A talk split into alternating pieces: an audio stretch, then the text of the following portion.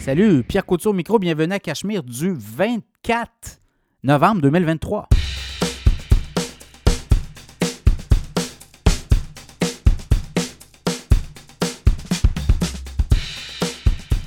Très heureux de vous retrouver pour ce nouvel épisode du podcast Cachemire du 24 novembre 2023. Oui, ça avance vite. Le mois de décembre arrive et là, ben, vous voyez, hein, le mois de décembre, c'est le blackout total. Le magasinage et là, ben, il n'y a plus rien qui tient. Donc, je ne sais pas comment les marchés boursiers vont terminer l'année. On a un podcast là-dessus. On a un segment cette semaine là-dessus, là, sur la, comment les marchés boursiers vont se comporter. On a eu quand même un très beau rallye là, depuis le début du mois d'avant, même ça a commencé à fin octobre. Elle n'est pas très bien à la bourse, hein, août, septembre, octobre, mais fin octobre jusqu'à aujourd'hui, c'est vraiment impressionnant. On a eu des gros résultats aussi, des gros poids lourds. Et là, ben, euh, d'ici la fin de l'année, est-ce qu'on va être capable de continuer cette lancée-là? On en jase cette semaine dans le podcast. Également, l'économie. Là, on le voit, les taux d'intérêt, c'est fini, les hausses de taux. Je comprends que les banques centrales veulent jouer là, très défensif, ne veulent pas trop euh, laisser leur jeu ouvert. Mais clairement, il va y avoir des baisses de taux plus tôt que tard en 2024. Ça pourrait arriver très vite, puisque là, on voit les fondamentaux économiques. L'économie, les gens sont sur le break, les hypothèques se renouvellent, puis ça, ça vient gruger une grosse partie des euh, dépenses, euh, pouvoir d'achat, mais surtout les dépenses, les dollars disponibles vont aller euh, vers les hypothèques beaucoup plus que vers autre chose. Ça, ça pourrait ralentir beaucoup l'économie en 2024.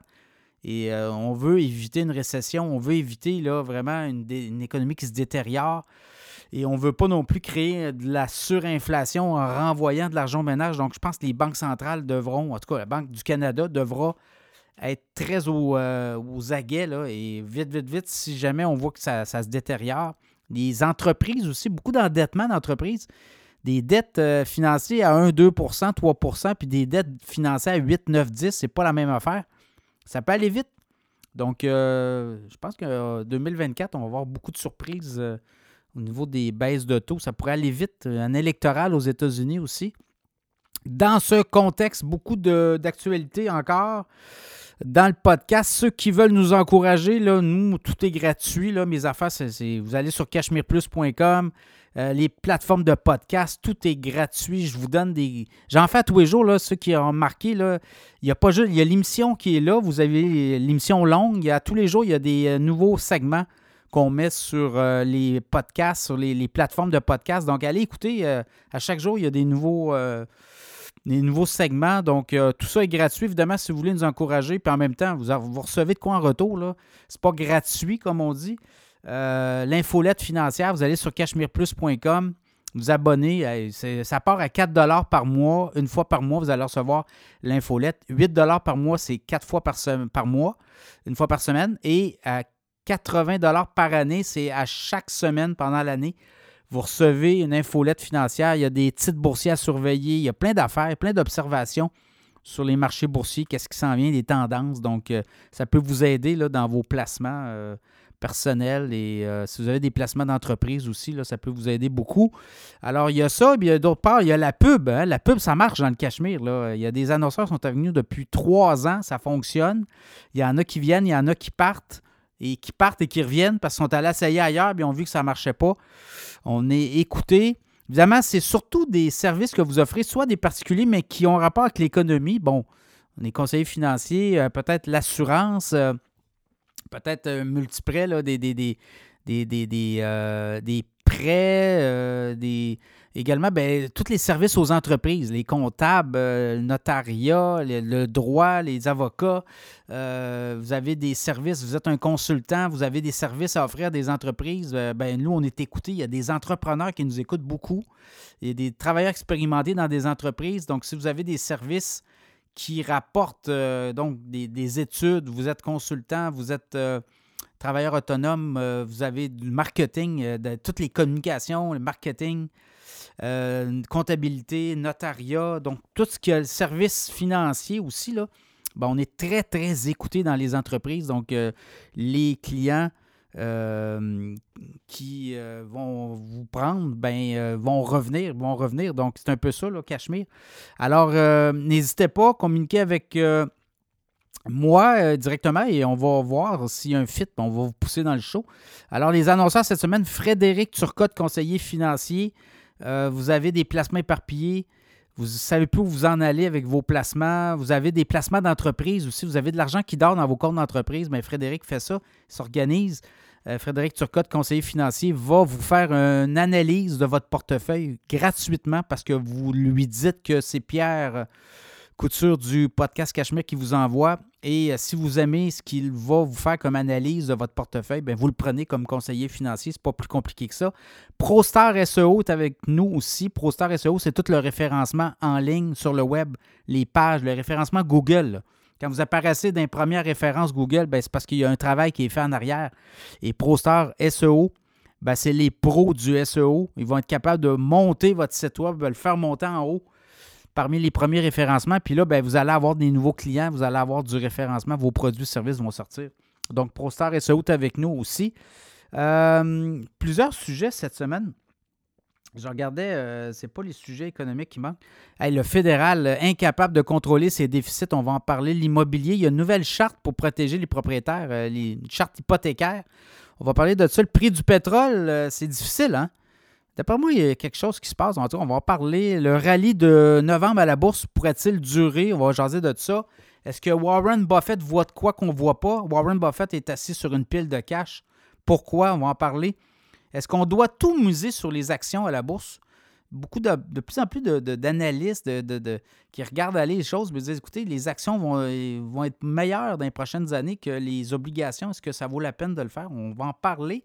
Les titres les plus performants de la semaine également. Deuxième partie, on a un invité, Jean-François Transon, le grand patron du groupe Nero Bianco. Nero Bianco, c'est les chaussures. Club Chaussures, oui, ça vous dit quoi? On vient d'acheter Panda, une autre marque québécoise, un détaillant québécois qui achète un détaillant québécois. C'est rare, mais on voit ça. On va jaser du marché de la chaussure au Québec parce que Groupe Nero Bianco, Club Chaussures, Panda, c'est au Québec, ça se passe la progression, le plan de match. Il va nous dire ce qu'il pense aussi euh, de brasser des affaires à Montréal plutôt que dans la région. Donc, c'est vraiment intéressant. Jean-François euh, un franc-parler et ça va être euh, vraiment à écouter. Alors, bonne écoute.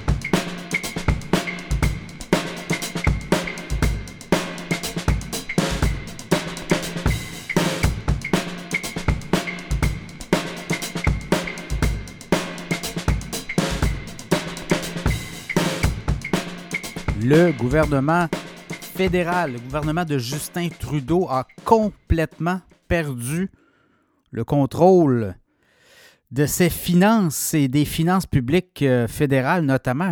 On a eu un énoncé budgétaire cette semaine et là on comprend non pas le désespoir, mais l'ampleur du désastre financier qui se pointe à l'horizon au niveau fédéral. Et c'est surprenant de voir toutes ces dépenses folles euh, que l'on va faire dans les prochaines années, alors que on va mettre sur la dette ces dépenses-là. On va les mettre, euh, c'est des déficits assez importants. Là. On va décortiquer un peu avec vous les prochaines années. Et là, on n'a plus d'horizon. L'an dernier, à pareille date, on avait fait un énoncé budgétaire du côté d'Ottawa et on avait quand même un horizon pour le remboursement de la dette. Oui, mais d'une part, et d'autre part, on avait aussi un horizon pour la fin des déficits. Et là, depuis l'arrivée de Justin Trudeau, pense que c'est 2015-2016, il n'y a jamais eu un budget équilibré. Et durant le règne de Justin Trudeau, il faut le faire, durant un règne d'un premier ministre, on aura doublé la dette du pays. Lorsque Justin Trudeau est arrivé au pouvoir, on avait une dette d'environ 680 milliards. Et là, ben, en 2028-2029, on aura une dette de près de 1300 62 milliards selon les documents déposés. Quand on regarde cette année, on s'attend à un déficit d'au moins 40 milliards de dollars. L'an prochain, 38,4 milliards. L'autre année d'après, 25-26, 38,3 euh, milliards. 27,1 milliards l'année d'après, 23,8 milliards. Et là, 2028-2029, 18,4 milliards. Ça va prendre tout un revirement de situation.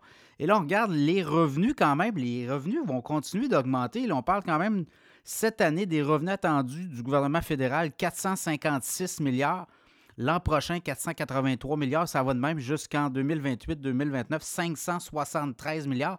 Donc, vous le voyez, le gouvernement va continuer à mettre des taxes, à aller chercher de l'argent pour des impôts notamment et des frais de toutes sortes dans l'appareillage. Alors, ce gouvernement-là n'est pas capable. On dépense à tout craint. On, les dépenses explosent de partout et surtout les intérêts de la dette. Et là, c'est le drame hein, parce que les taux d'intérêt ont augmenté beaucoup. Alors qu'en 2023, 2024, l'année qu'on est actuellement, c'est 46,5 milliards qu'on va mettre juste pour les intérêts de la dette.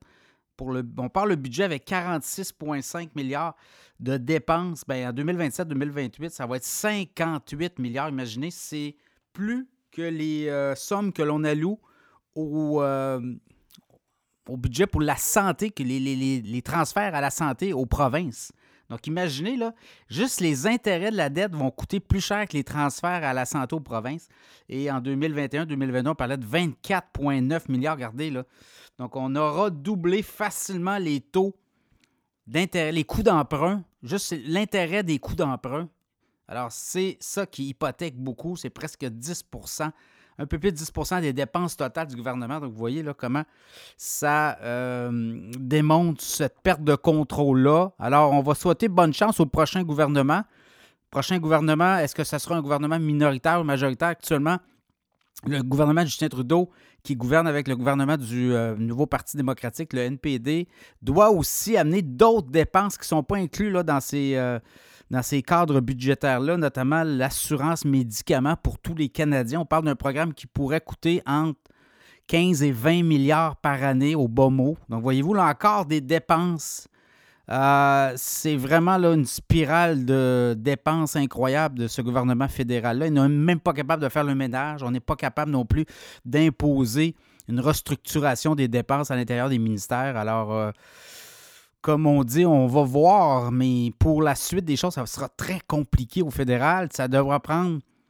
Ça va prendre, comme on l'avait vu à l'époque, c'était Jean Chrétien puis Paul Martin qui avait fait un ménage colossal. On avait été pillé aussi dans la banque de, de l'assurance emploi. Est-ce que c'est là qu'on voudrait aller? Euh, prochain euh, gouvernement euh, qui voudra faire le ménage. Donc, ça va être très difficile de ramener tout ça. Donc, vous voyez, là, même si on dit qu'on est les moins endettés du G7, on continue à dépenser et c'est des dépenses complètement folles. Et là, ben, indirectement, ben, on va avoir un impact. C'est 10% juste pour la dette, 10% du budget total qui va à payer les intérêts de la dette? Les euh, prochaines années s'annoncent très difficiles à Ottawa et comment euh, retomber en équilibre budgétaire, ça sera à suivre.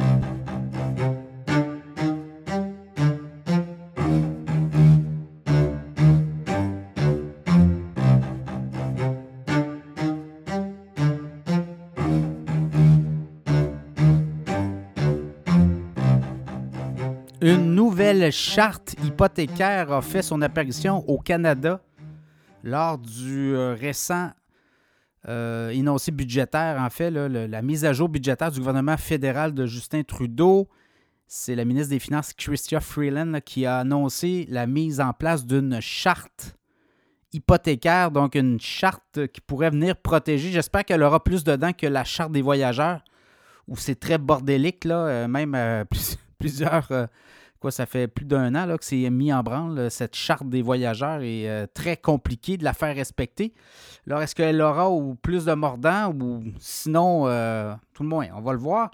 Donc, euh, on veut dans l'intérêt ou le but de cette charte, c'est de protéger les gens, les, propriétaires de résidences, de maisons, de condos qui sont en amortissement négatif ou qui peinent à payer leur hypothèque. Là, on le sait, là, les les hypothèques, les coûts d'emprunt ont explosé. Il y a des gens qui euh, ont vu leur hypothèque passer de 25 ans à 40 ans.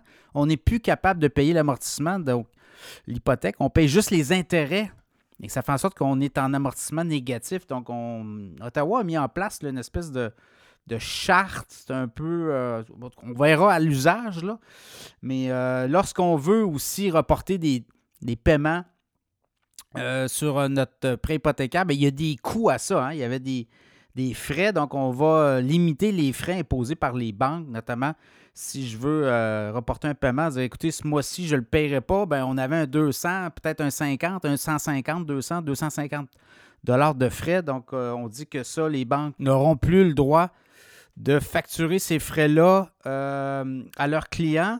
D'autres mesures qui pourraient être intéressantes là, pour les euh, clients des grandes banques et des institutions financières au Canada, notamment si euh, votre hypothèque arrive à terme, avant que votre hypothèque arrive à terme, vous n'avez plus les moyens de payer votre hypothèque, vous êtes en problème financier, vous êtes en mesure de payer seulement les intérêts et ça vous met trop dans le pétrin, ben il n'y aura plus de pénalité, là, notamment sur, on appelle ça casser son hypothèque. Donc, on exige maintenant des institutions financières de ne plus euh, collecter ou charger des frais. Souvent, ben, c'était des, euh, mécaniques qui permettaient aux banques d'aller chercher quand même des sommes importantes.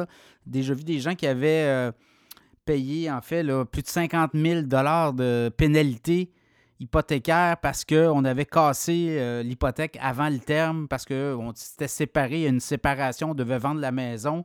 Là, dans ce cas-là, ça va être plus pour les problèmes financiers mais euh, on dit que les institutions financières ne pourront plus charger des frais pour casser les hypothèques si vous avez des problèmes financiers ou vous n'êtes pas capable de rembourser votre prêt en raison euh, des taux d'intérêt trop élevés et d'une période trop intense de paiement hypothécaire. Une autre mesure euh, mise de l'avant dans cette charte des hypothécaires notamment, c'est euh, par rapport, euh, si vous avez un paiement mensuel genre de 2000 dollars puis que vous payez 1700 dollars en intérêt et 300 dollars seulement en capital, vos, euh, vos, coûts d'emprunt ont explosé, notamment parce que vous étiez à taux variable, et qu'on accepte de baisser votre paiement à 1500 dollars juste pour les intérêts, ben c'est le, 200 dollars par mois, on ne pourra pas vous recharger de l'intérêt à la fin du terme comme on le fait actuellement. Donc, on ne pourra pas réimposer de l'intérêt sur de l'intérêt. C'est un peu, un peu ça, l'idée de cette mesure-là. Donc, est-ce que ça va être des mesures concrètes? Euh, là, il faudra voir si les institutions financières vont vouloir accepter de les suivre, ces, euh, ces nouvelles mesures-là, cette charte. Et là, si on vous, euh, on vous collecte des frais par rapport à ces ces points précis-là, euh, comment on va faire pour euh, contester, un, ces frais-là, deux, qui va être en mesure de vous donner raison? Donc, voyez-vous, là, il y a plein de zones d'ombre encore. Euh, on dit que pour les institutions financières, quand même, ça ne se fera pas trop, ça ne sera pas des pertes importantes qu'on nous dit. Mais voyez-vous, là encore, là, les banques est-ce qu'elles vont euh, vouloir contester ces mesures-là? Je ne sais pas si ça a été l'objet d'une négociation. On impose une charte, mais cette charte, pour l'instant, on ne sait pas quand elle entrera en vigueur. Donc là, c'est très flou encore. Mais chose certaine, euh, le gouvernement fédéral a pensé à vous et pense à vous très tard dans le processus, puisque les taux d'intérêt vont redescendre. Euh, on le voit, là, les hausses de taux, c'est terminé, puis on va avoir des baisses de taux d'ici quelques mois. Donc, pour euh, les gens qui, dont les amortissements des hypothèques, c'est négatif, là, ben, euh, sachez qu'il y a de la lumière au bout du tunnel éventuellement. Mais tout ça arrive très tard pour un gouvernement qui a lui-même causé toute cette inflation en raison de toutes ces dépenses-là, même que ces deux, euh, deux économistes de la banque Scotia cette semaine qui ont sorti une étude qui disait qu'actuellement, le taux directeur devrait être à 3% et non à 5 mais comme les gouvernements ont injecté beaucoup de fonds dans l'économie et qu'on a réinjecté des fonds et qu'on a mis aussi en place des mesures d'aide, et là, vous voyez des déficits de 40 milliards, ça ne s'invente pas dans l'économie, ça crée beaucoup d'inflation. Bien, ça fait en sorte que justement, Banque centrale a dû intervenir de façon plus importante pour ramener l'inflation plus basse. Donc, on met vraiment euh, l'impact de cette inflation des dernières années, bien, des, 18 derniers mois, sur le dos des gouvernements, du gouvernement fédéral notamment et des provinces. Donc, euh, dans ce contexte-là, ce sera à suivre pour les, euh, les gens qui ont des hypothèques qui sont à risque. Mais pour l'instant, c'est encore très flou et on va voir comment on va pouvoir faire appliquer ça euh, au jour le jour. donc, ça sera à suivre.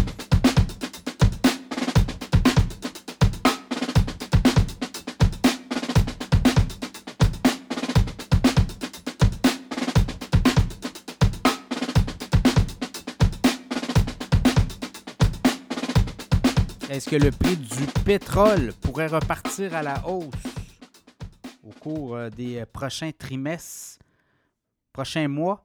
Chose certaine, le baril de pétrole euh, s'est dégonflé hein, depuis son sommet du mois de en fait, fin septembre. On est autour de 93 Le baril de pétrole de référence WTI, WTI c'est la référence nord-américaine, autour des 93 Et depuis, là, c'est c'est la débandade autour des 76 au moment où je vous parle.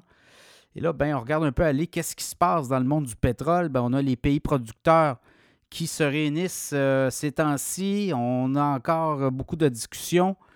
Et est-ce qu'on va encore diminuer la production? Euh, L'Arabie saoudite a diminué sa production d'un million de barils par jour et ça n'a pas suffi. Ça avait remonté un petit peu au début. On l'avait vu hein, quand même. Euh, on parlait d'une production euh, à partir du mois de juillet. Oui, ça fait monter les cours fin septembre, 93 mais depuis, la Chine aussi, qui l'économie chinoise, tarde à repartir la machine. Donc, on, va mettre en place des mesures euh, en Chine pour euh, stimuler l'économie, d'une part. Et là, ce qu'on comprend, on commence à avoir des pays producteurs de pétrole qui ne respectent pas les quotas émis par euh, notamment l'OPEP et l'OPEC. Les États-Unis produisent beaucoup de pétrole et là, on est dans des records de production. Donc, je pense que d'une part et d'autre, on le voit, il y a peut-être un surplus de production et des pays qui pourraient tricher et qui feraient en sorte que il y aurait beaucoup plus de pétrole actuellement sur le marché. On le voit, la Russie aussi, qui s'est fait imposer des embargos, mais on voit apparaître des euh, quantités importantes de pétrole dans certains pays et ça arrive par des bateaux fantômes aussi. Donc, vous voyez là actuellement beaucoup de triches dans le monde du pétrole et ça fait en sorte que les prix sont à la baisse depuis un certain temps. Est-ce qu'on pourrait revoir les prix repartir vers le haut? Euh, beaucoup d'économistes en doutent. Euh, JP Morgan, Morgan Stanley ont émis euh, des scénarios pour 2024 et on voit un baril de pétrole autour des quoi? 78, 79 en moyenne d'ici les 12 prochains mois. Donc, vous voyez, là, il n'y a pas beaucoup de soubresauts. Évidemment, un conflit, on l'a vu, la guerre Ukraine-Russie, guerre qui s'étire le baril était monté quand même assez euh, au-dessus des 100 dollars. Et là, euh, Israël, Hamas, on a eu un petit soubresaut, mais ce ne sont pas des pays producteurs. Il faudrait peut-être que les pays arabes se mettent, se liguent entre eux et là arrêtent la production pour créer vraiment un goulot d'étranglement. Là, on pourrait peut-être voir des prix exploser ou à tout le moins euh, partir vers le haut. Mais là, vous le voyez aussi, c'est très politique. Année électorale 2024, les Américains ne toléreront pas un baril de pétrole très élevé, puisque tout ça a un impact sur les ménages, la consommation et également l'inflation qui est à la baisse. Donc, euh, je pense qu'on voudra peut-être jouer euh, calmement le jeu où il y a beaucoup plus de pétrole disponible pour les, les, grandes pétrolières, les grands pays producteurs, mais également les grands pays consommateurs de pétrole. Donc, peu de, de, de grandes marges à venir dans le monde du pétrole, à moins que la géopolitique vienne changer, chambarder là, les choses. Mais là, on le voit clairement. Le baril de pétrole devrait rester stable. Du moins, c'est ce que les analystes voient là, autour des 60, entre les 75, 80, peut-être 83, 85 pour l'année 2024, mais il n'y aura pas beaucoup d'écart et ça va jouer beaucoup là-dedans. Donc, et là, ben, ça va être euh, très positif pour l'inflation. Vous le voyez, les ménages, l'essence qui est bas, le prix de l'essence qui est bas, c'est euh, significatif euh, pour euh, les taux d'inflation, notamment au Canada, aux États-Unis. Ça, ça sera un impact aussi électoral pour le prochain président des États-Unis. Et là, ben là, il y a plein de spéculations aussi. Est-ce que ce sera Joe Biden? Est-ce que ce sera Donald Trump? Est-ce que ce sera un outsider? Tous les paris sont ouverts. Il peut arriver plein de choses en, en, termes de politique américaine, mais sachez que le, baril de pétrole WTI, c'est la référence nord-américaine. Ça se passe ici. Et euh, c'est toujours lié, oui, a un prix mondial, là, mais c'est quand même lié à des conjonctures économiques, des conjonctures politiques aussi. Et là, pour l'instant, ben, il y a des pays producteurs qui ne respectent pas les quotas. Il y a pays comme la Russie qui vend du pétrole à des pays dont on ne voit pas apparaître non plus toutes ces transactions-là.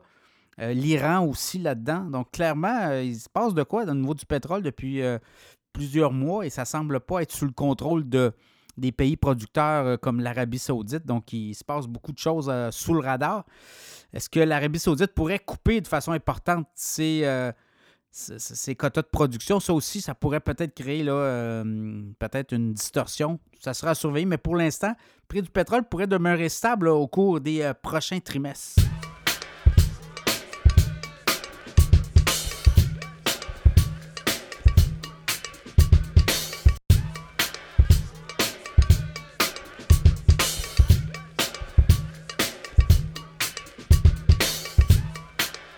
Que feront les marchés boursiers d'ici la fin de 2023? Là, il reste quand même euh, quelques semaines avant la fin de cette année 2023 quand même assez haute en émotion, assez euh, quand même, euh, comme on dit, euh, volatile, oui, dans un certain sens. on nous attend, on prédisait quand même une, hécatombe pour 2023. 2022 n'a pas été de tout repos. 2023, on nous prévoyait, prédisait aussi beaucoup de mauvaises appréhension. Puis finalement, on s'est ramassé avec une année euh, quand même pas si mal quand on regarde un peu les indices boursiers. Et euh, oui, correction boursière euh, dans les derniers mois, mais depuis le début novembre, quand même, je regarde vite. Le SP 500 en hausse d'à peu près 10% Le Nasdaq a repris de 13% aussi. Donc, ça fait en sorte que pour les indices boursiers, ben, on pourrait terminer l'année.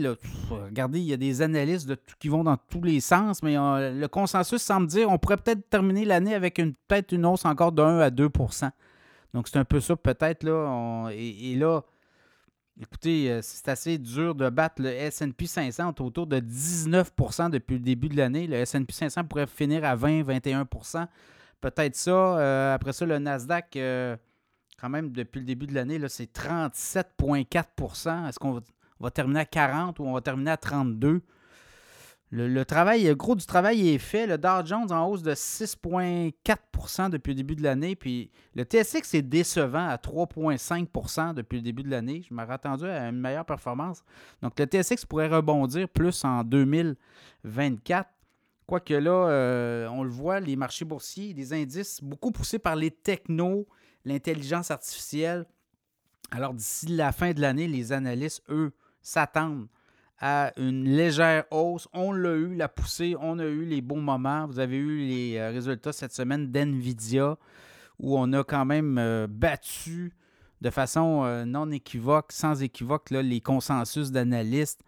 18 milliards de revenus, 9,5 milliards de profit net. C'est 51% de marge bénéficiaire pour NVIDIA.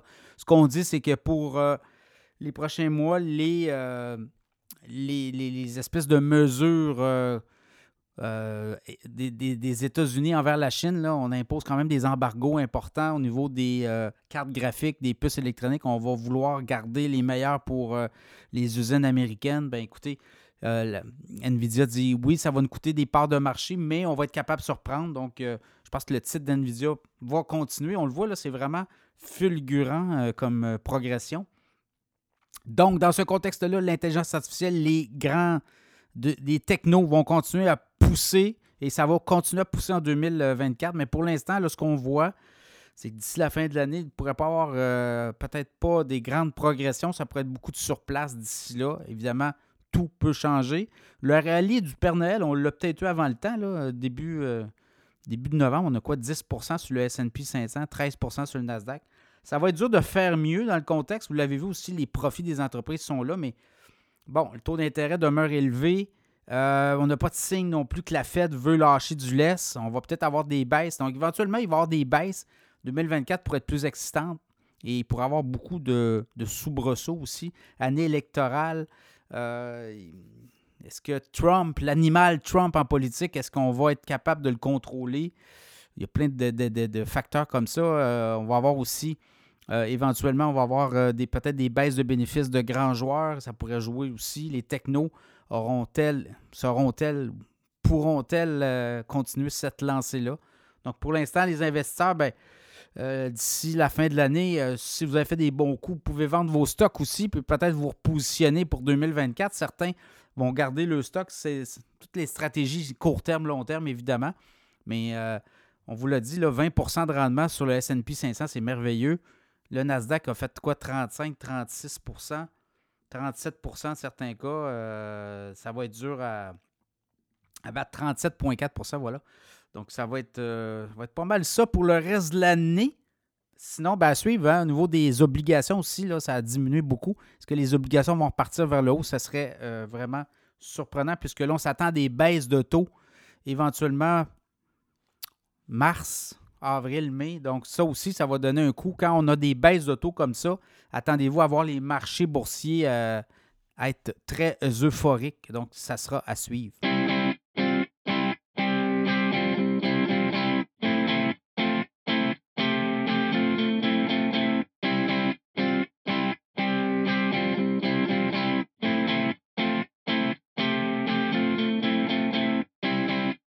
Est-ce que Warren Buffett s'attend à un choc important des marchés boursiers au cours des euh, prochains mois? Quand on regarde son portefeuille, on analyse le portefeuille de Warren Buffett, bien, on voit aussi quand même beaucoup de liquidité. Hein? On est rendu dans le cas de Berkshire Hathaway, qui est la, société de gestion de Warren Buffett et de son bas droit, Charlie Munger. Bon, on a 157,2 milliards de dollars de côté en liquidité. On est comme assis sur une pile d'argent. Et là, on attend, on attend. On était à 147 milliards le trimestre précédent et au dernier trimestre, fin septembre, 157,2 milliards. Donc, qu'est-ce, que Buffett voit que nous, on ne voit pas? Est-ce qu'il y a quelque chose qui euh, pourrait euh, survenir? Évidemment, les marchés boursiers, vous le voyez, là, on a monté beaucoup cette année. Est-ce que l'endettement aussi des États, le gouvernement américain notamment, le gouvernement canadien, beaucoup de pays très endettés, donc euh, beaucoup de, chocs possibles. On a eu des faillites de banques aussi en 2023 et donc ça a fait en sorte que euh, Buffett, lui, se positionne, oui, dans le secteur financier, dans le pétrole, mais on regarde aller, bon, qu'est-ce qu'il a fait des moves? On a vendu du General Motors, on, Procter Gamble est sorti de là, Johnson Johnson aussi, on a vendu quelques titres, Amazon, HP. Euh, on a pris des positions notamment dans Liberty Media Formula One Corp. Ce pas des grands, grands, grands placements, mais quand même, on est dans le divertissement, dans les Braves d'Atlanta, le, holding de l'équipe de baseball, également Sirius XM, on a investi là. Et quand on regarde le portefeuille de Warren Buffett, on continue de croire en Apple. Apple étant son, euh, son, son play majeur, si on veut, là, au niveau de l'investissement. 50% de son portfolio, 50% de son avoir. 156,8 milliards dans Apple. Après ça, Bank of America, 9 donc, on est à 28,3 milliards. 7,2% American Express. Donc, vous voyez là, les services financiers, la technologie, les logiciels, les téléphones cellulaires, Coca-Cola Company. On est à 7,1% du portefeuille, 22,4 milliards. Également, Chevron dans le pétrole, Occidental Petroleum. Donc, voyez-vous, c'est un peu ça. Euh, Buffett, et après ça, ben, 50 milliards, c'est dans d'autres choses. Moody's, HP, oui, Citigroup. Donc, on a réduit des positions dans certaines entreprises, mais grosso modo, 75% euh, euh, du portefeuille, même plus que ça, euh, ben, c'est Apple, les banques et le pétrole et Coca-Cola. Donc, c'est un peu la vision de Warren Buffett à ce niveau-là. Est-ce qu'il voit quelque chose qu'on n'a pas vu? Les analystes croient que Warren Buffett a toujours se garde toujours des liquidités. Là, il est peut-être à la veille de faire un grand coup. On pourrait peut-être acheter une compagnie d'assurance. Est-ce qu'on pourrait aller dans les services financiers? Buffett a toujours les portes, euh, les portes ouvertes, les, oreilles grandes ouvertes. Donc, à ce niveau-là, et là, l'action de Berkshire Hathaway, on en parlait d'ailleurs dans l'infolette du podcast Cachemire la semaine dernière. Euh, l'action de Berkshire Hathaway continue de monter les analystes, évidemment, ils ne versent pas de dividendes. Donc, lui, ce qu'il fait, c'est qu'il rachète des actions de l'entreprise et qui fait monter le titre de cette façon-là avec la valeur qu'elle a. Donc, euh, Berkshire Hathaway, un titre, euh, vous avez l'action B. Hein. L'action A, évidemment, euh, n'est pas accessible à tous, là, autour de quoi 597 000. Mais l'action B, 361,80 Dans le cas de la A, ben, on parle quand même d'une action à 549 520 depuis un an, cette action-là a pris euh, presque 4, ben, je vous dirais 15% euh, Elle était autour de 478 675 Donc, euh, oui, entre au capital de Berkshire Hathaway, il faut savoir que Warren Buffett est quand même âgé, 99 ans, ou tout près d'eux. Je, pense que c'est 93 ans. C'est Charlie Munger qui, est plus vieux que lui. Mais euh, dans le cas de Buffett, euh, un décès, euh, un changement de garde, oui, tout est fait. Là. On, sait qui va prendre la succession. Mais il y a quand même des façons de voir les choses où on comprend que c'est comme ça que lui marche. Mais lui a une façon de voir que peut-être d'autres gestionnaires ne verront pas. On pourrait s'attendre aussi à une sortie de fonds massive, peut-être suite à son décès ou au décès de son bras droit. Donc tout ça aussi, ça peut jouer éventuellement. Là. Dans l'équation, je suis certaine, le titre est toujours en progression Alors, Warren Buffett, est-ce qu'il voit quelque chose qu'on ne voit pas? L'oracle d'Omaha, toujours deux coups d'avance. Donc, lui s'attend peut-être à des chocs, des chocs au niveau économique, au niveau boursier dans les prochains trimestres. Ça sera à suivre.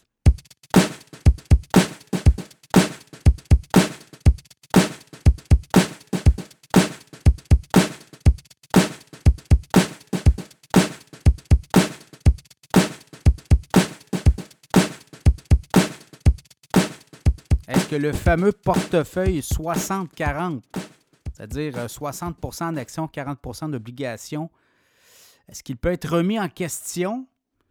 Selon le grand patron du euh, fonds d'investissement BlackRock, Larry Fink, lui dit qu'au cours des prochaines années, les investisseurs qui ont un horizon long terme, c'est-à-dire 15, 10, 15, 20 ans et plus, euh, devront être très vigilants, puisque un, il dit, lui, on va vivre de plus en plus vieux, donc ça va nous prendre des rendements beaucoup plus importants pour survenir à nos, vieux jours à la retraite. Et deux, le marché des actions devrait être beaucoup plus performant que le marché des obligations. Donc, par conséquent, on pourrait peut-être même ajuster un portefeuille dans un horizon long terme de 80-20, même, il disait même 90 et même 100% actions.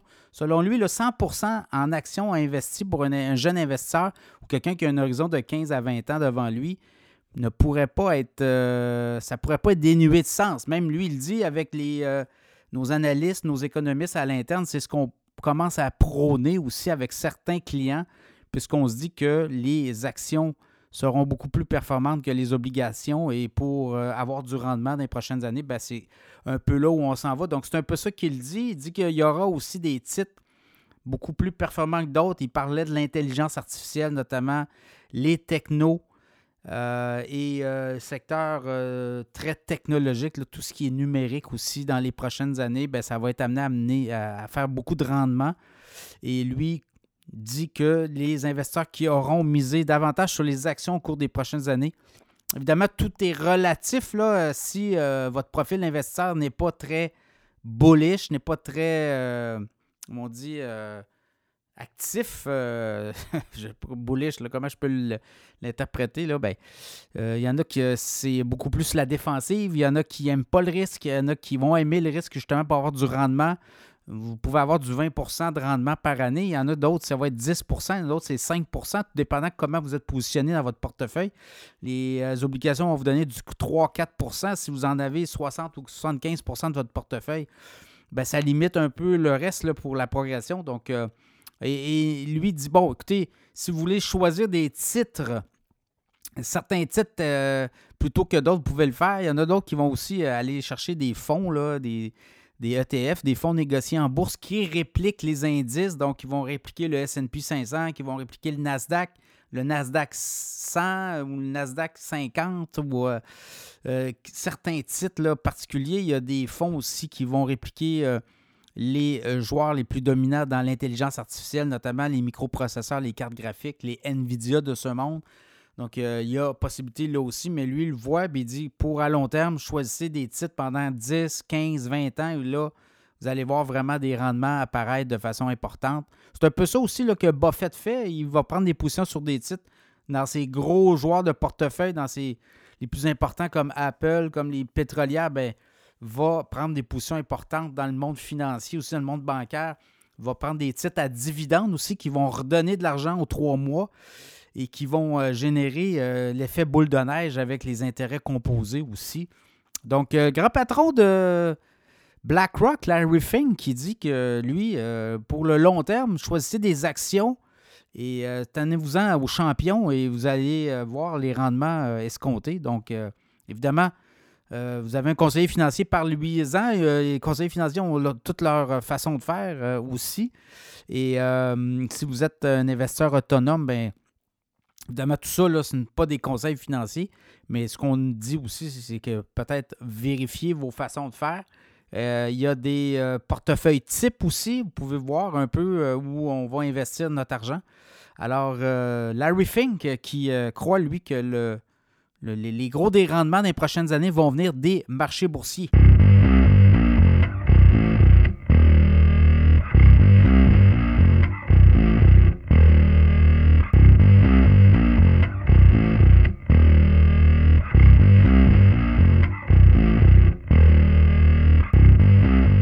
Jaser des titres les plus performants de la dernière semaine à la bourse.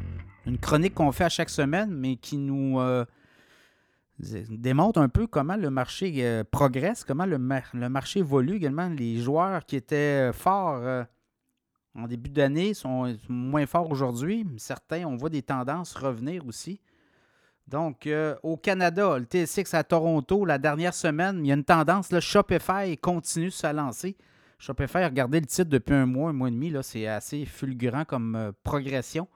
Donc, on a un titre qui a monté de 4,8% cette semaine. Colliers International aussi, 4,3% Tech Resources, 3,1% Imperial Oil, voyez-vous là, le pétrole, 2,9% près de 3% Cameco, l'uranium, 2,9% Cameco, la semaine dernière, c'était un titre qu'on avait analysé dans l'infolette financière et qu'on euh, suggérait d'analyser, de, regarder attentivement. 3% de hausse cette semaine.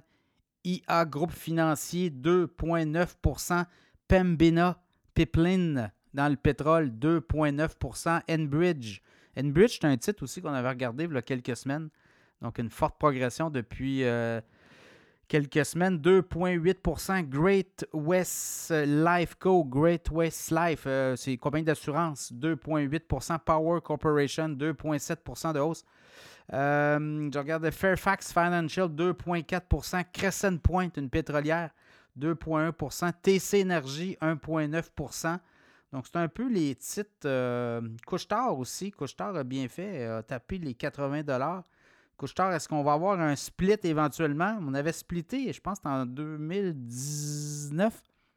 Si ma mémoire est bonne, on avait splitté autour des 80-85 Donc, euh, est-ce que Couchetard pourrait éventuellement euh, resplitter? On fait ça beaucoup, là. Couchetard, c'est un peu ça. Quand le titre monte assez haut, on coupe en deux et on vous donne un 2 pour 1. Du côté américain, quand on regarde les titres les plus performants au cours de la dernière semaine, ben, ARM, ARM j'en parlais dans l'infolette financière il y a quelques semaines, ben, 14% de hausse cette semaine. Coinbase, les crypto-monnaies, plateforme de transaction, 13% de hausse. Euh, Baidu, Baidu, c'est une plateforme notamment, je pense que c'est euh, chinois. 9,9% Palo Alto, 8,6% Boeing, 6,5 Shopify, ben, on l'a nommé au Canada notamment. Mastercard, 3,4% Adobe, 2,9% Amazon, 2,7% Netflix, 2,4% AMD dans les microprocesseurs, les cartes graphiques, 2,2% Meta, Facebook, euh, Instagram, 2,2% Visa, 2 et Costco, 1,8% Donc, c'est euh, les titres qui ont été les plus performants. Avant, on faisait un peu le volume, mais là, c'est vraiment la performance boursière au cours de la dernière semaine. Donc, c'est les titres qui ont le mieux performé.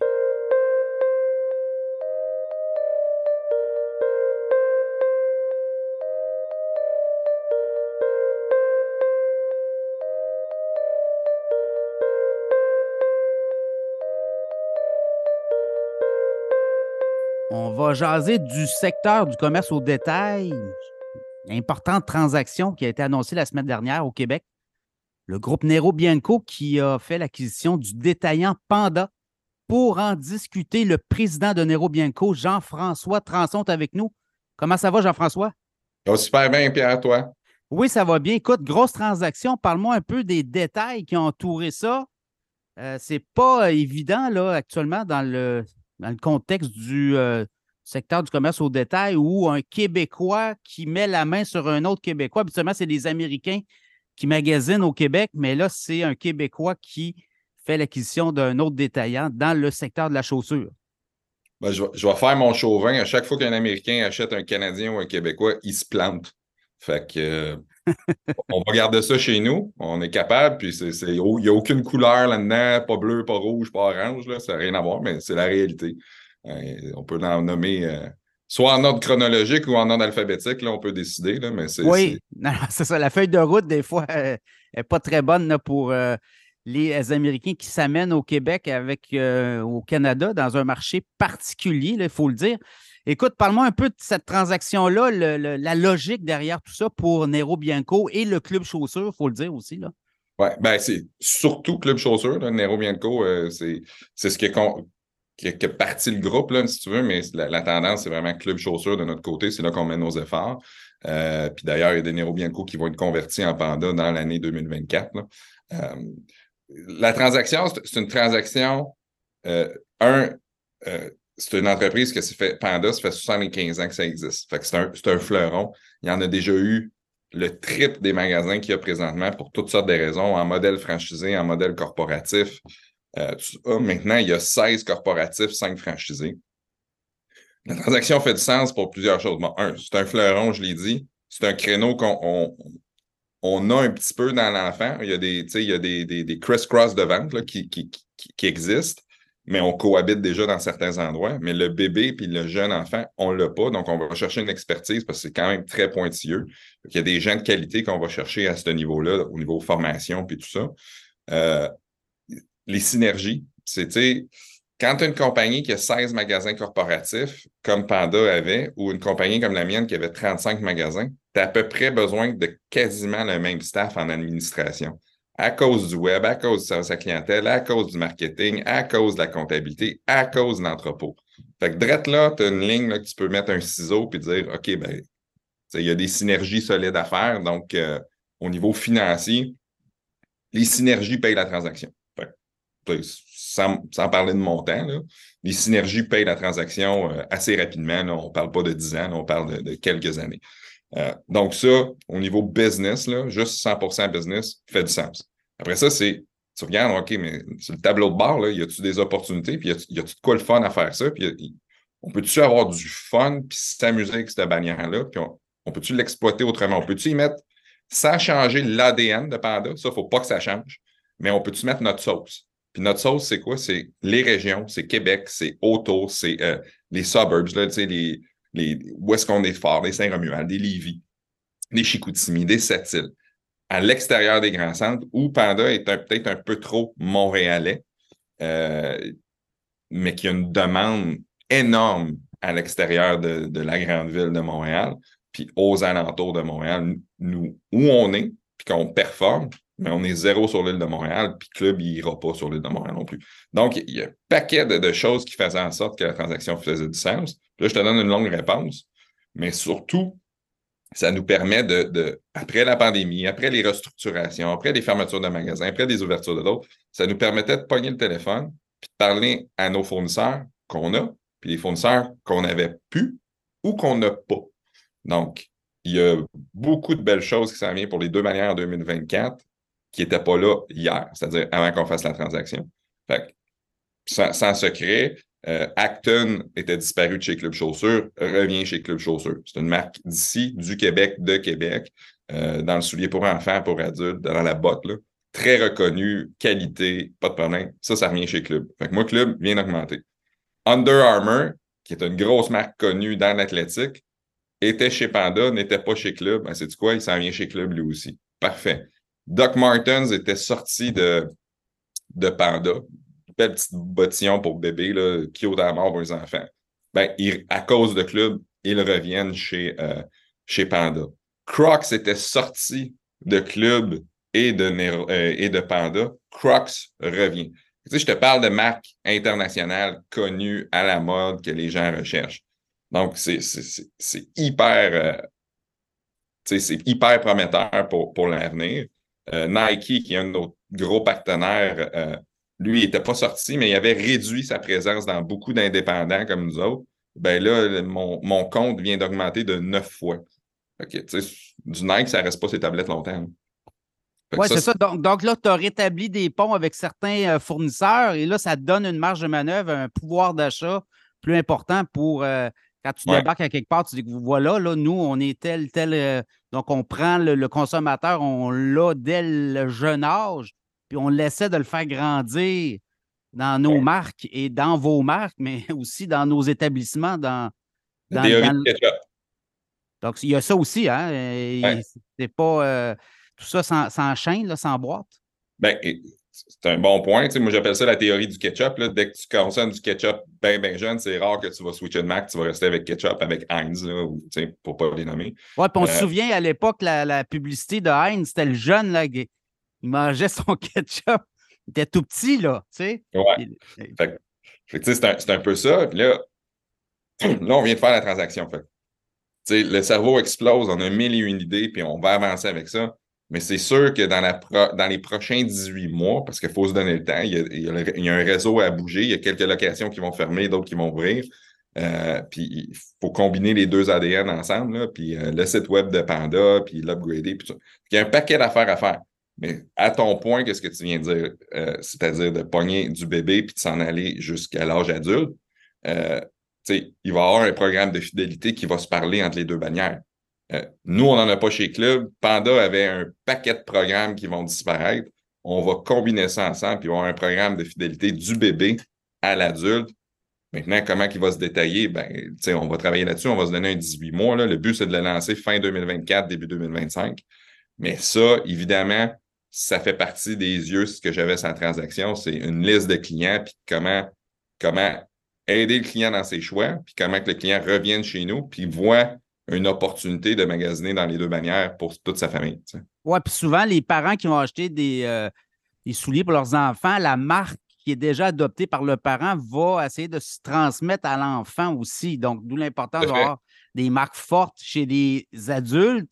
Et quand le parent rentre euh, dans, le, dans, le, magasin pour son petit, là, il dit Écoute, moi, Nike, j'aime ça. Euh, Doc Martin, j'en ai porté euh, toute ma vie ou presque. Donc là, tu vois, là, on commence à, ah faire des liens entre le parent et l'enfant. Et bien souvent, ben, l'adoption d'une marque vient aussi de, de ce que nos parents nous ont inculqué là, comme. Euh...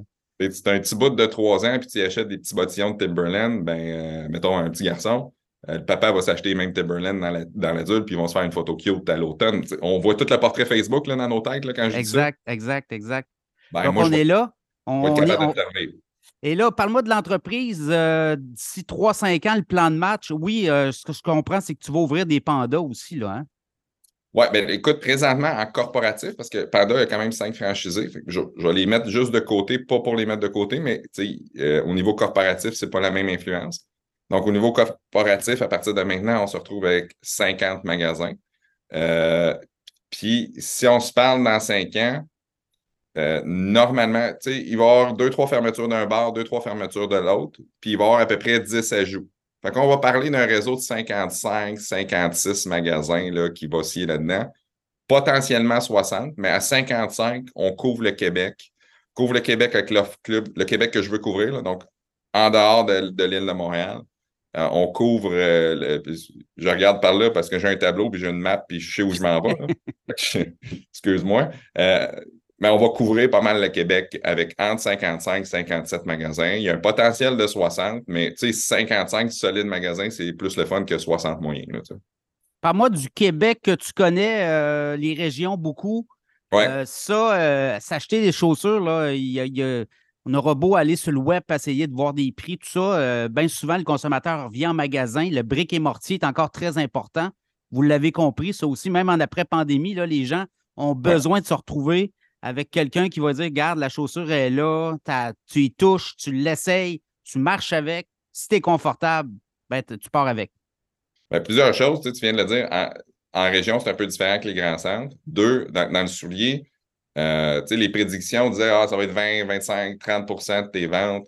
Ça dépend comment tu as un magasin. Quand tu as un réseau de 50 magasins comme nous autres, une fois que tu as, topé le 10% c'est bien tough aller en haut de ça. Euh, ça prend des investissements majeurs qui, au Québec, ne valent pas nécessairement la peine parce qu'on oublie tout le temps, Christy, c'est gros le Québec. Il y a cinq fois la France qui rentre là-dedans ou quelque chose comme ça. il y a de la distance. Donc, ton, mettons que tu dis, moi, je vais te rembourser ton, euh, ton, retour. Là. Ben, ton retour, il te coûte cher là, parce que la distance est importante entre ton entrepôt et ton, ton client qui est peut-être à Sept-Îles, à Trois-Rivières, dans le bas du fleuve. Si, si toi, par pur hasard, tu décides que tu vis aux îles de la Madeleine. Je t'annonce, je ne livre pas aux îles de la Madeleine. Mais moi, te livrer une paire de souliers à 100$, ça me coûte 135$ de transport.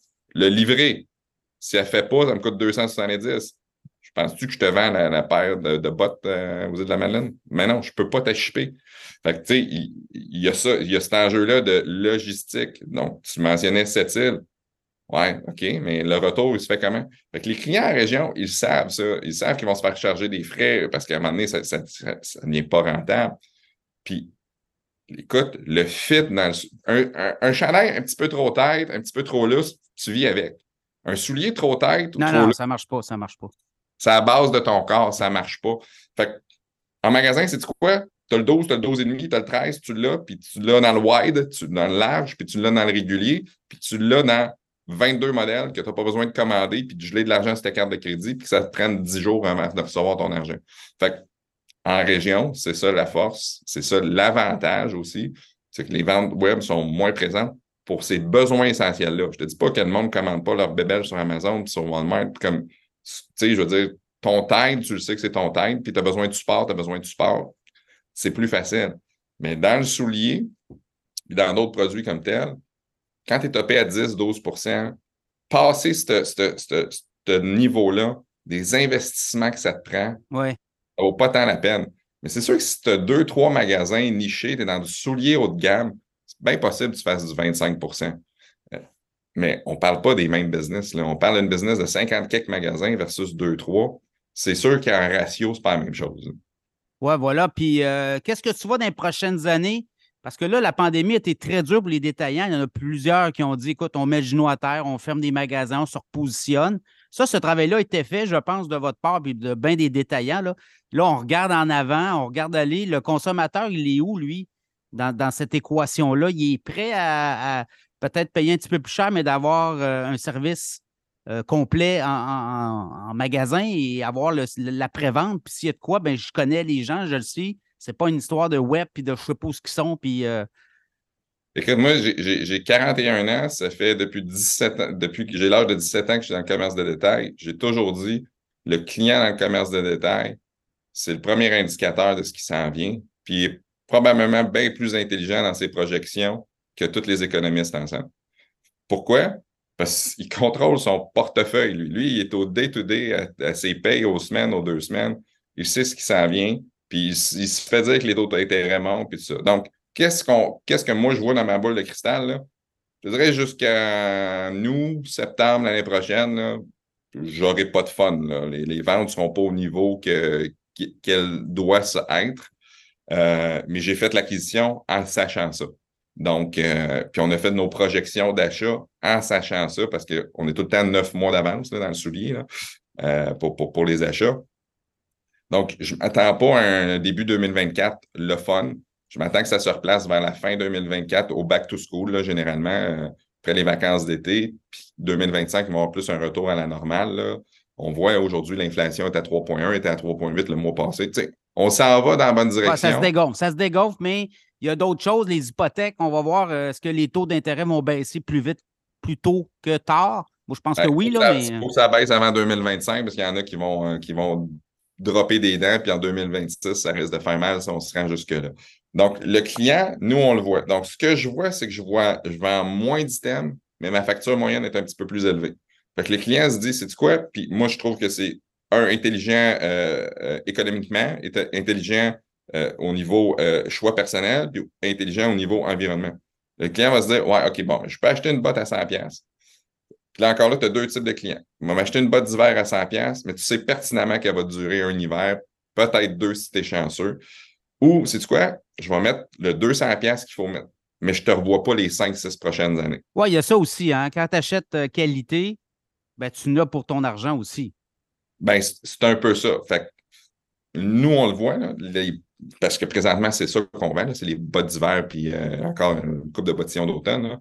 Mais le trend de, qualité un petit peu plus, il est là, il est demandé, puis il est recherché. Mais tu as l'autre client, l'autre client pour toutes sortes de raisons, il a besoin d'une marque privée, il a besoin d'un produit moins cher, euh, il est plus serré. Bien, c'est quoi? Chez Club, on est capable de le servir. Pas chez Panda encore, on va y arriver. Il va avoir des marques il va avoir la marque privée chez Panda éventuellement, euh, d'ici deux ans, mais on est capable de le servir chez Club. Donc, il y a ces deux trends-là. Il n'y a plus le entre-deux. Il y a j'ai besoin d'un produit moins cher, que je, vis avec, mes enfants, ça va t'offrir un an. C'est quoi? C'est parfait. Puis il y a, pour moi, ben, c'est quoi, je me garde pas, je suis un peu plus serré, j'ai trois enfants, il faut que je fasse attention, c'est correct. Puis tu as l'autre client, un petit peu plus en moyen, un petit peu plus sécure, qui va se dire, ben, Ouais, c'est quoi? J'ai été dans les bottes à 100$, à 80$ pour adulte pour l'hiver. Ça a fait la job, mais ça a fait la job. Fait que je peux m'acheter un pneu d'hiver chinois ou je peux m'acheter un Bridgestone un Michelin. Je vais y aller avec le, je vais y aller avec la, la, la, gamme, mais tu ne me revois pas pendant cinq ans. Je vais m'en acheter une, je m'en achèterai pas deux, mais tu ne me revois pas. Il n'y a pas de problème, on va te servir, puis c'est bien correct. D'où l'importance de répondre à tous ces clients-là. Il, y a, de l'espace pour euh, ce type de clientèle-là et pour euh, cette clientèle aussi qui dit ben, je vais y aller euh, peut-être pour un an rapide, je le sais, là, ben, je suis serré, puis je vais acheter. C'est quoi? Je le comprends, c'est tout à fait correct. Moi, j'ai un enfant qui, qui, grandit trop des pieds. Là, elle a 11 ans et demi, elle mesure 5 pieds 3, ça n'a pas de sens. ça coûte cher de chaussures, ça. ouais, elle me coûte cher. Puis, puis, puis je les paye, euh, je les paye les souliers pour ma fille, puis elle les consomme. Puis je regarde tous ses amis, puis euh, tu dis, ben, sais-tu quoi? Je ne paierai pas 150$ pour une boîte d'hiver parce que je sais pertinemment que l'année prochaine, elle ne fait pas. Puis ça ne veut pas dire que j'ai une petite sœur pour y passer, etc. Fait non, on va, même moi, j'y vais dans une marque plus euh, régulière, plus standard, parce que je m'assure qu'elle ait des bons bas, puis tout ça. Puis tout est correct. Mais on est capable chez Club parce qu'on a euh, le pied carré, puis on a l'espace de servir ce deux types de clients-là.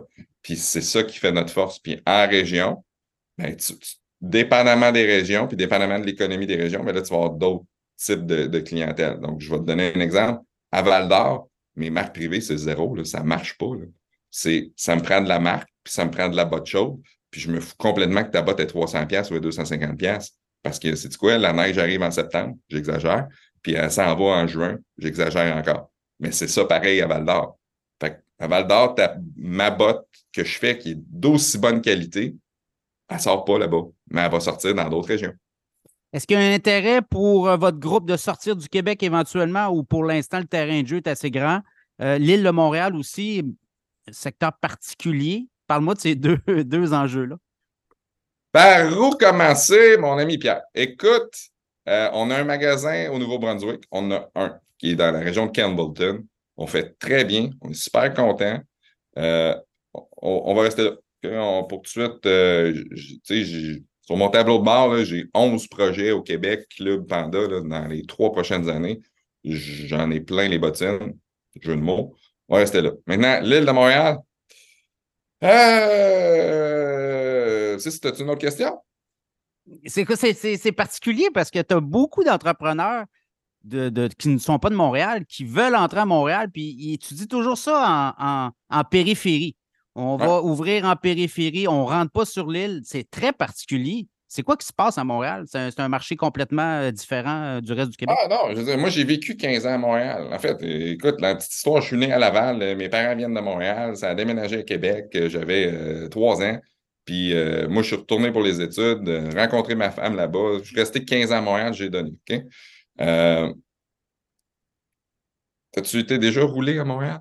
Oui, ben, j'ai été en fin de semaine dernière. Là, donc, As-tu eu du fun à rouler à Montréal? Ben, écoute, c'était pas si pire, mais c'est très long. Là. Traverser quelques rues, puis je veux dire, c'est 30-40 minutes pour faire 10 km. Là.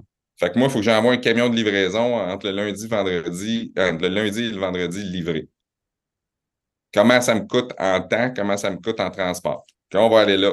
Puis après ça, ben, dans, le, dans l'immeuble commercial, tu as ton loyer, tu as tout ce qui est taxe foncière, taxe commerciale, taxi, taxe ça. Penses-tu vraiment que Montréal est attractif présentement? Zéro pin barre. Et on continue de monter les taxes aussi, là. Hein? Oui, euh, continue de monter les taxes, mais on ne coupe pas les dépenses, puis on ne vise pas les services. Fait que, tu sais, là, je mets un autre chapeau, là, c'est pas le même, c'est le chapeau business. Moi, je suis obligé de regarder c'est quoi la politique d'une ville, puis c'est quoi la politique générale de l'endroit. Puis Montréal, pour moi, dans mon créneau, est zéro attractif. Euh, les taxes ont aucun sens. Les taxes foncières dans le commercial, c'est ridicule. Et je blâme pas les bailleurs. Les bailleurs se font imposer, ils essayent de les faire baisser mais à la fin, il refile la facture au, locataire qui est nous autres. et, le locataire refile la facture au client, puis à un moment donné, ben, ça se répercute dans l'équation euh, finale. Ah oui, moi, écoute, si, je voudrais ouvrir euh, un club chaussure ou un panda dans le centre-ville de, Montréal. Sur Sainte-Catherine, mettons, là.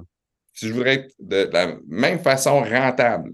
Donc, euh, rentabilité égale, un magasin égal en termes de volume, minimalement, mes prix, il faudrait qu'ils soient 15% plus élevés. Tu peux pas faire ça. Tu peux, tu, peux pas. Tu t'appelles Club Chaussure, tu t'appelles Panda, tu vas sur le web. Ouais, mais ton soulier est 100$. Pourquoi tu me le vends 115$? Ah, ça, c'est la prime centre-ville de Montréal, monsieur le client.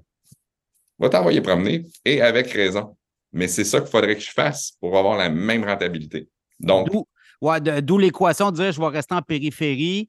Puis si le client veut venir nous voir, ben, il va venir nous voir. De toute façon, il sort. Euh, le Montréalais va sortir peut-être euh, aller euh, plus à la rive sud ou aller à la rive nord. Écoute, tu sais, tantôt, tu parlais de comment on voit l'économie, les souliers, les prix, le client qui se garde, le client qui va plus safe, les familles avec Panda, les familles avec Club. sont où les familles? C'est drôle parce que Montréal en perd en tabarnouche des familles, puis les alentours de Montréal en gagnent.